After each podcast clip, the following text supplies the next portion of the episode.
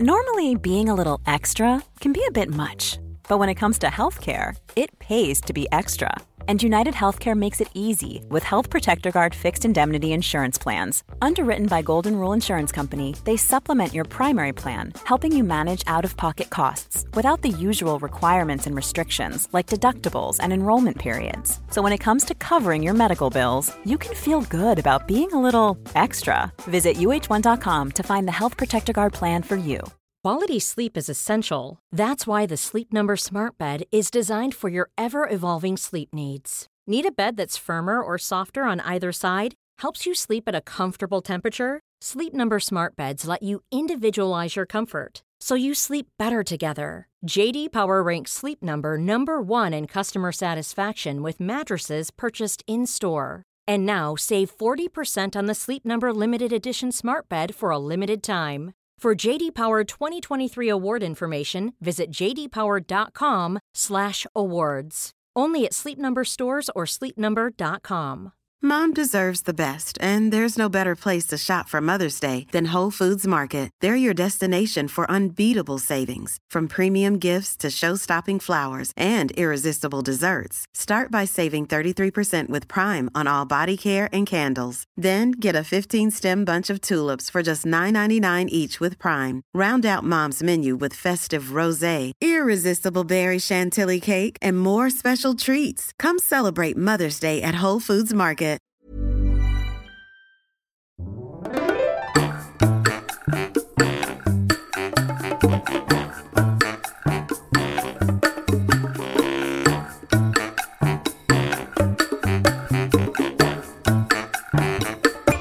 Esto es How to Spanish Podcast. Yo soy David. Yo soy Ana. Hoy te vamos a hablar de algunas palabras bien interesantes en español mexicano. How to Spanish podcast is designed to help Spanish students improve their listening and vocabulary skills, and it's made possible thanks to our Patreon community. By joining the community, you can access the vocabulary guide and interactive transcript, bonus episodes, and monthly activities to practice your Spanish. If you would like to join the experience, go to patreon.com slash howtospanishpodcast. Si estás viendo el video ya te diste cuenta de que no estamos en nuestro estudio. De hecho, estamos viajando esta semana, estamos en Estados Unidos, en San Antonio, Texas. Y bueno, esta es la casa en donde estamos pasando estas vacaciones. Y por eso es muy diferente, muy bonito y es un experimento. Creo que es la primera vez que grabamos un episodio así afuera de nuestro estudio, ¿no? Así es, y seguramente también vas a escuchar el audio un poquito diferente. Vamos a ver qué te parece. Y sí, como dice Ana, estamos como probando si podemos viajar y podemos trabajar al mismo tiempo y todo esto. Ha sido una semana súper interesante, genial. Hemos aprendido muchas cosas. Mucho inglés. Hemos hablado inglés ahora sí y es bastante interesante que después de varios años que no viajábamos acá, hay cosas que han cambiado que también nos han parecido muy interesantes.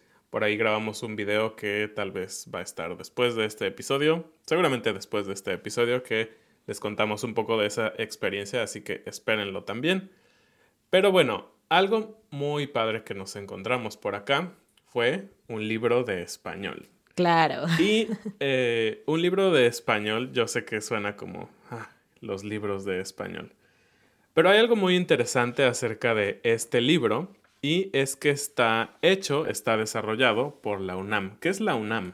La Universidad Nacional Autónoma de México es la gran universidad pública de nuestro país y este libro fue desarrollado para personas que están aprendiendo español como extranjeros. Es del año 1991, me parece. Y pues sí es un poco antiguo, pero lo estábamos hojeando y nos pareció un buen libro, un bastante buen libro. Ahí lo vamos a mostrar en cámara por si le están viendo el video. Y algo muy interesante acerca de, de la UNAM y aquí de la ciudad de San Antonio, en Texas, es que la UNAM tiene una, digamos, sucursal, o cómo podríamos llamarle, ¿Un campus? un campus o una extensión, tal vez es la manera más correcta, ah, que está dedicada a los idiomas, en especial a enseñar español. Y tienen ya muchos, muchos años enseñando español con recursos mexicanos, obviamente, desarrollados en México, para personas no nativas. Entonces fue así como dimos con este libro y nos parece muy interesante en específico que encontramos unas frases que nunca habíamos visto en un libro. Ajá. y hemos hablado en otras ocasiones sobre aprender español y todos los recursos que hay hoy en día, ¿no? Muchas veces les decimos que lo mejor es tener experiencias reales porque no vas a encontrar muchas cosas que a veces en la vida diaria decimos y que difícilmente están en un libro. Claro que hay de libros, hay libros. Si tú tienes un libro favorito para aprender español, déjanos un comentario, nos gustaría saber cuál es.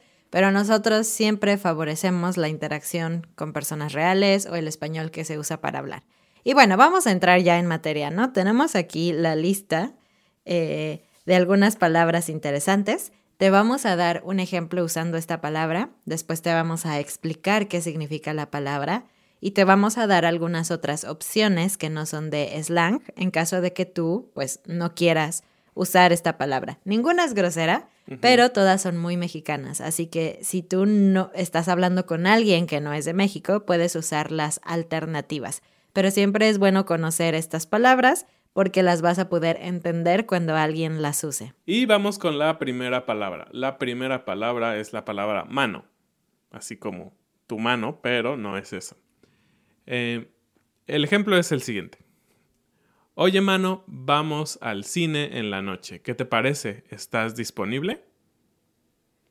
¿Qué piensan que es?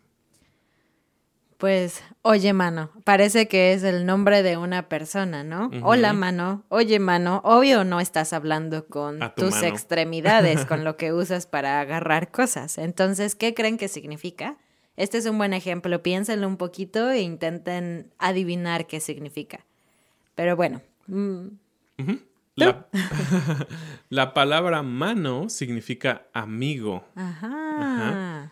Y yo lo escuché mucho más en el sur, en el sur de México. Yo cuando era niño viajaba mucho porque mi papá es del sur de México y escuchaba muchísimo más esto.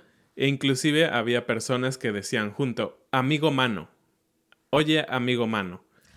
Pero bueno, mano realmente viene de la palabra hermano. Hermano. Entonces están quitando la primera parte de hermano, er, y solo están usando mano.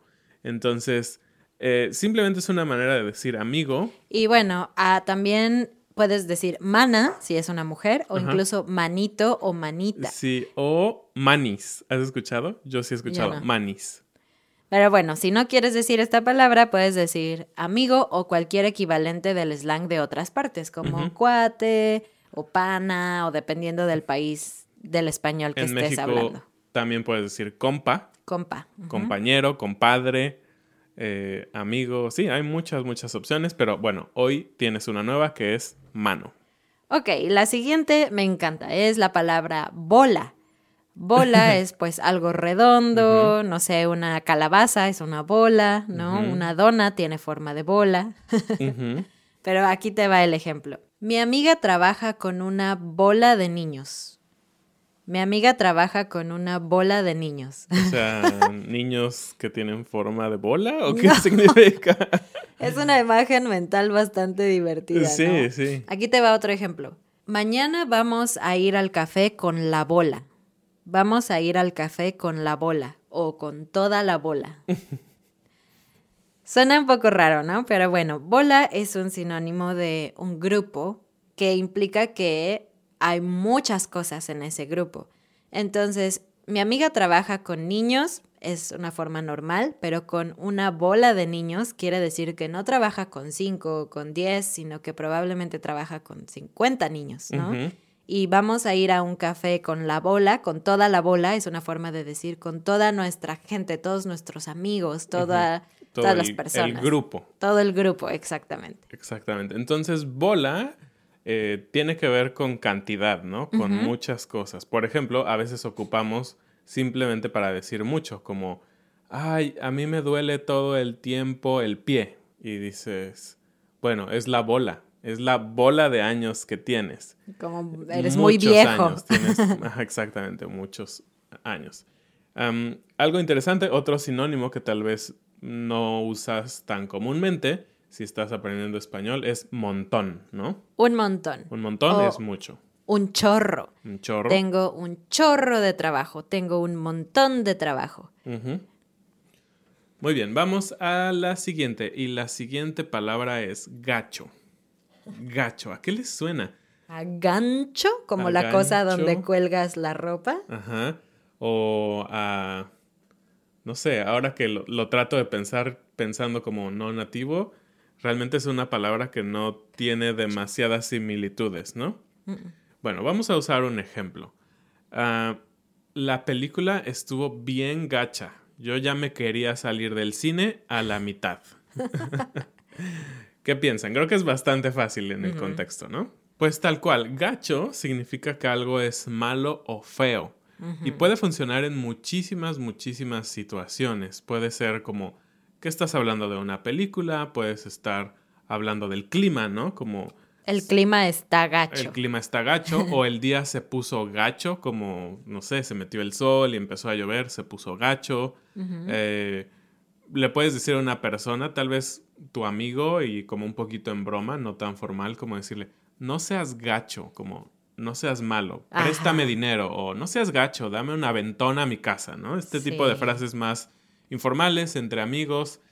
Por ejemplo, no dirías en el banco, ay señor, por favor, no sea gacho, présteme dinero, necesito empezar mi negocio o lo que sea. No, es el tipo de frases que usas con tus amigos, es bastante informal, gacho.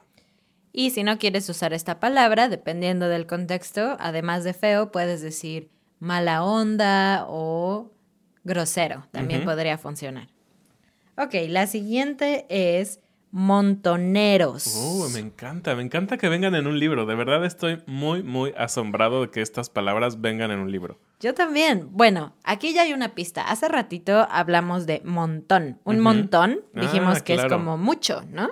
Como un montón de trabajo, mucho trabajo. Entonces, montoneros es una palabra relacionada, Exactamente. pero tiene que ver con gente solamente, ¿no? Entonces, aquí te va el ejemplo. A veces cuando la gente es joven y hay peleas entre amigos o entre pandillas, yo qué sé, es raro ver que solamente pelee una persona con otra persona. Generalmente estos grupos son montoneros.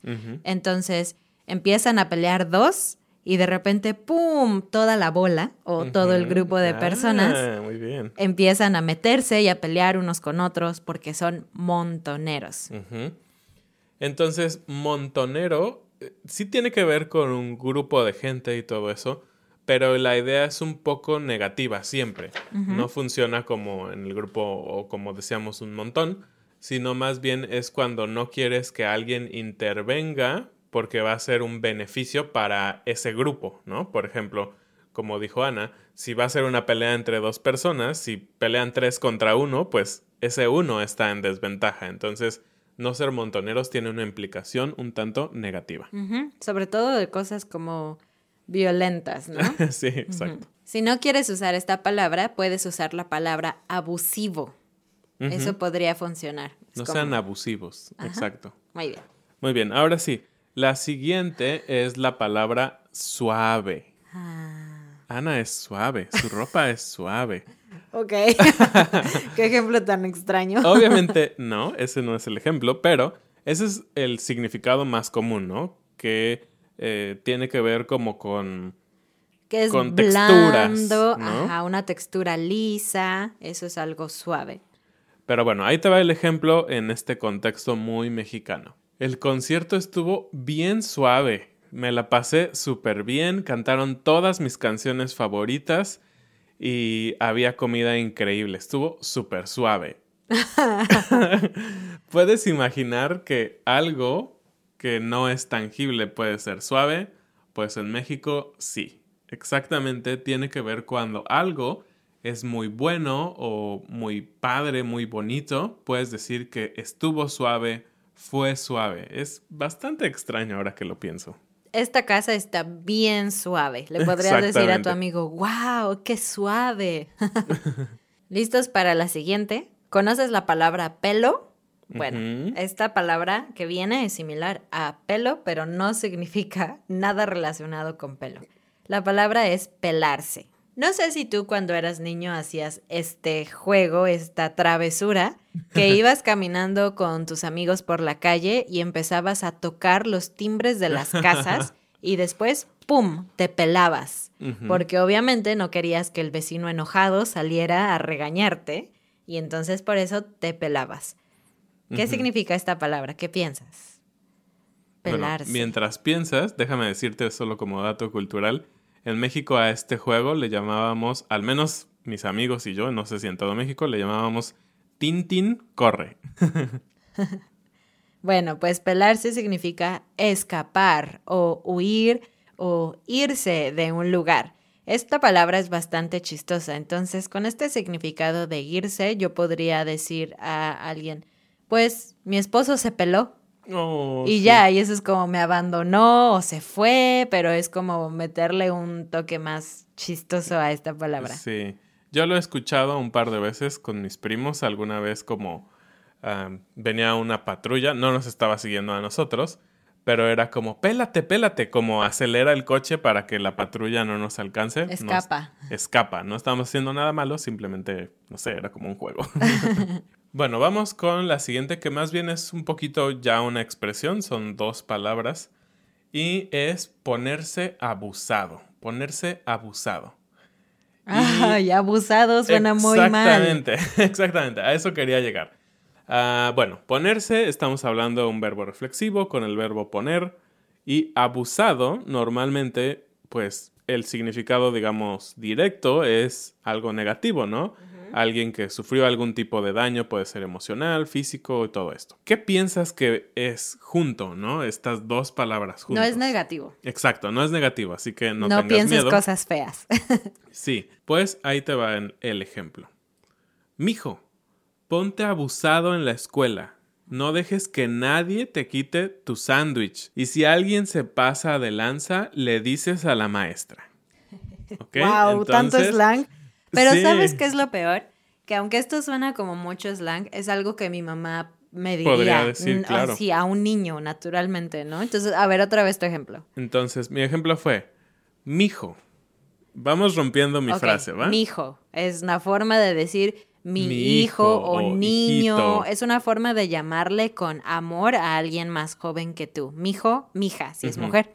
Y algo interesante, no siempre o no únicamente nos referimos a tu hijo, literal, como a tu descendencia, sino puedes decirlo a cualquier niño o a cualquier persona más joven, como, mijo, ve y cómprame algo a la tienda, ¿no? Como un favor. Un sobrino, el amigo de tu hijo, cualquier Persona joven puede ser mi hijo o mi hija. Mi hijo, ponte abusado en la escuela, no dejes que nadie te quite tu sándwich. Ok, con el contexto es más claro. Ponerse abusado es como estar alerta, ¿no? Entonces, ponte abusado. Y después dije, si alguien se pasa de lanza, le avisas a la maestra. Ok, este fue un bonus, ¿no? Porque tenemos una, expresión extra que es pasarse de lanza. No intentes entender cada palabra, pero lo que significa pasarse de lanza es ser demasiado gacho. Demasiado abusivo. Demasiado abusivo, demasiado mm, grosero. Aquí te va otra expresión. Traer de su puerquito. Me encanta esta frase porque es, como traer como un un puerquito, es muy tierno. Y de verdad que sigo impactado de verlo escrito en un libro. Ya sé. De verdad que muy es muy padre. Aunque esta frase suena muy tierna, es negativa. Aquí te va el ejemplo. En la escuela hay un niño que siempre se pasa de lanza porque trae a mi hijo de su puerquito. ¿Ok? Aquí estamos juntando lo que ya aprendimos. Hay un niño que siempre se pasa de lanza porque trae a mi hijo de su puerquito ya viste que es algo negativo y a lo que se refiere es como escoger a una persona para molestarla o para causarle daño todo el tiempo, ¿no? Entonces es como la víctima favorita de alguien, es el puerquito de alguien. Entonces, Suena tierno, pero no, no es lo mejor, ¿no? Y si no quisieras usar traer de su puerquito, podrías decir molestar, que aunque suena muy mal si lo comparas en inglés, no significa lo mismo, simplemente es como, no sé qué otra palabra usar, hostilizar, como hacer bullying o algo así. Exactamente, sí. Siguiendo con esta racha de palabras negativas, de pasado, pasarse de lanza, traer de su puerquito, aquí viene otra. La siguiente es sonar. Y creo que tú conoces muy bien lo que significa sonar, que tiene que ver con sonido. Eh, suena bastante natural, ¿no? Sonido. Suena natural. Suena natural el sonido. Bueno. Pero en este caso, ahí te va el ejemplo de sonar. Sigamos con la escuela. Me gustan estos ejemplos de niños en la escuela. Pepito, el de los chistes, fue a la escuela y el primer día se lo sonó un niño de quinto grado. Se lo sonó. ¿A qué te suena? Mm, a producir sonido. Exactamente, pero ¿cómo podrías producir sonido en un niño, no? es muy extraño. Mm, ¿Golpeándolo? Exactamente. Sonar significa golpear. Te voy a sonar es te voy a golpear. pero no, no funciona como cuando le pegas a alguien por accidente o así como ligeramente tiene que ver con una golpiza, con muchos golpes. Una trifulca. sí, todo eso es sonar. Sí, y de hecho es mucho como como de, de amenaza, ¿no? Como te voy a sonar. Como el tipo de palabras que utilizan. Tal vez hay palabras altisonantes y todo esto, pero una de las eh, amenazas comunes es decir te voy a sonar cuando vas a golpear a alguien o alguien se va a pelear, ¿no? Pero aquí te va otro significado de sonar, que es limpiarse la nariz, sonarse. Claro. Entonces, si tienes mocos, agarras un Kleenex, sí, le decimos Kleenex, pero es un pañuelo desechable, y haces, te lo pones en la nariz, la mueves hasta que salen todos los mocos. Ese, esa acción es sonarse también. Así que no te espantes si escuchas que una mamá le dice a su hijo, te voy a sonar. Ah. Tal vez no está amenazándolo de golpearlo, sino de limpiar su nariz. Muy bien, vamos con la última expresión de este maravilloso libro que es cubo o cubole. Sabes que hay muchas formas de decir hola. Entonces puedes decir hola, ¿qué tal? Como decimos nosotros y algunos de ustedes. Puedes decir qué onda, puedes decir cómo estás, saludos más normales, pero este en particular, este saludo es muchísimo más informal, casual, divertido, eh, porque viene de la palabra o de la frase que hubo, como qué hay, qué hay en tu vida, qué pasa. Pero lo volvemos una palabra chistosa, es una sola palabra, cubo, cubo. Cubo. O Cúbole, cúbole, suena chistoso, ¿no? Entonces puedes sorprender a tus amigos mexicanos saludándolos así. Te aseguro, te aseguro que se van a reír. Pues esto fue todo por este episodio. Ojalá que hayas aprendido muchísimo de estas frases del libro. Y si tienes oportunidad de conseguir este libro, de verdad que es una joya porque te explican español mexicano. Eh, te vamos a dejar por ahí el nombre del libro y quién lo está publicando y todo esto. No sé si todavía exista, la verdad, pero bueno. Em, pues muchas gracias como siempre. Bienvenidos y gracias a nuestros nuevos patrones. Carl, Nico, Marco, Robert, Joey, Dominic, John. Spodimek, Brian, Elizabeth, Michael, Joy, Jack, David, Stambolieva. Y nos vemos en un siguiente episodio. Adiós.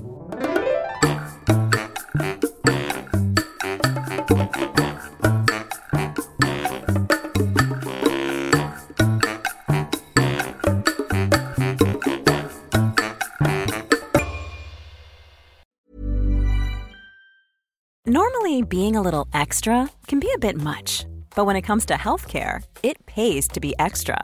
And United Healthcare makes it easy with Health Protector Guard fixed indemnity insurance plans. Underwritten by Golden Rule Insurance Company, they supplement your primary plan, helping you manage out of pocket costs without the usual requirements and restrictions like deductibles and enrollment periods. So when it comes to covering your medical bills, you can feel good about being a little extra. Visit uh1.com to find the Health Protector Guard plan for you.